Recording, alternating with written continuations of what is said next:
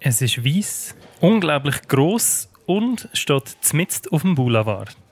Die Verpflegungszentrale ist das Herzstück der ganzen MOVA-Infrastruktur.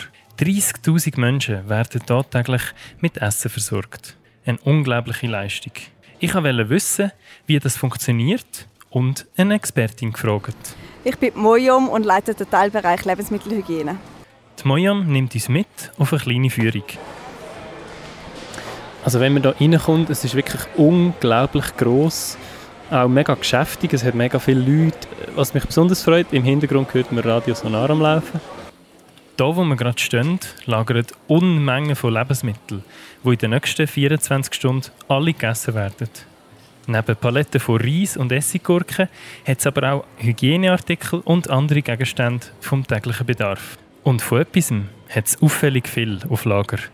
Was sind das geschätzt? Etwa 30 Paletten voll WC-Papier? Ist das möglich? Könnte mehr oder weniger hinkommen. Ich habe es noch nie erzählt, aber wir haben relativ viel auf Lager, ja. Gerade neben dem Lager befindet sich die Migrova. Ähm, eigentlich aber der Zeitpunkt, wo wir das Band hier übertreten, sind in der Migrova, das ist der Konsumentenbereich. Das sind da können alle Einheiten können da reinkommen, ihre Lebensmittel einkaufen.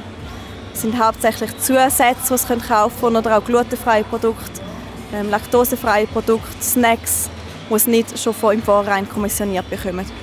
Das auffälligste Konstrukt in der Halle ist der 1200 Quadratmeter große Kühlschrank. Die isolierte Konstruktion füllt etwa die Hälfte der Grundfläche des Zelt. Achtung, kalt! Oh ja, also man kommt hier rein und es ist wirklich es ist Kühlschranktemperatur zwischen 2 und 5 Grad und das merkt man also sofort. Wir haben extra Jacken, die verteilen. Wir empfehlen allen Händchen und Halstuch und Stirnband anzulegen, damit sie es möglichst warm haben. Sie kommen aber alle zwei Stunden kommen zu Pausen über von 20 Minuten, wo sie wieder raushocken können, damit sie sich aufwärmen können, weil es sonst einfach unträgbar ist, um länger am Stück zu arbeiten. Jetzt sehen wir hier all die vorbereiteten Kistchen, alle angeschrieben für die einzelnen Kochen. Und ich sehe hier Zahlen, 914 ist sogar das Kistchen. Wie viele Kochen gibt es eigentlich überhaupt, die hier beliefert werden? Wir haben nur rund 600 Kochen. Es sind extrem viele Kochen, die unterschiedliche Wünsche haben, die unterschiedlich groß sind. Du siehst vielleicht die einen Türme, die sind einen Kopf größer wenn ich selber. Andere Türme hat es nur noch etwa zwei, drei Kistchen drin das macht es extrem schwierig, auch, um für jede Küche können das Ganze zu kommissionieren. Neben den Einheitskochen werden über die Verpflegungszentrale übrigens auch alle Beizen auf dem Platz versorgt. So gewährleistet man eine möglichst effiziente Verteilung der Lebensmittel. Und effizient ist wichtig, auch bei der Verteilung der Lebensmittel an die Einheiten. Das findet gerade außerhalb vom Kühlschrank statt. Wir sind jetzt hier gerade in der Zone, wo die Einheiten können ihr Essen abholen und es ist ganz, ganz viel los. Wie schnell kommt man sein Zeug über oder wie funktioniert das? Es gibt Tage, wo wir relativ schnell sind mit Kommissionieren, wo es gut geht, wo es einfache Gerichte sind, wo es zum Beispiel Spaghetti mit Tomatensauce gibt. Dann müssen Einheiten mal eine Viertelstunde, eine halbe Stunde anstehen. Es gibt aber auch Tage, wo es sehr komplexe Produkte gibt, sehr komplexe Gerichte und da kann es schon mal sein, dass Einheiten eine Stunde oder zweimal draussen in der Sonne anstehen. An dieser Stelle ein grosses Dankeschön an all die tapferen Köchinnen der Einheiten. Unser Rundgang ist schon fast fertig, wo mir noch etwas auffällt.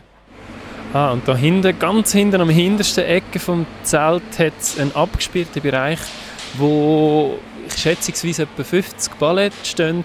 Und da steht ein Zettel Notfall.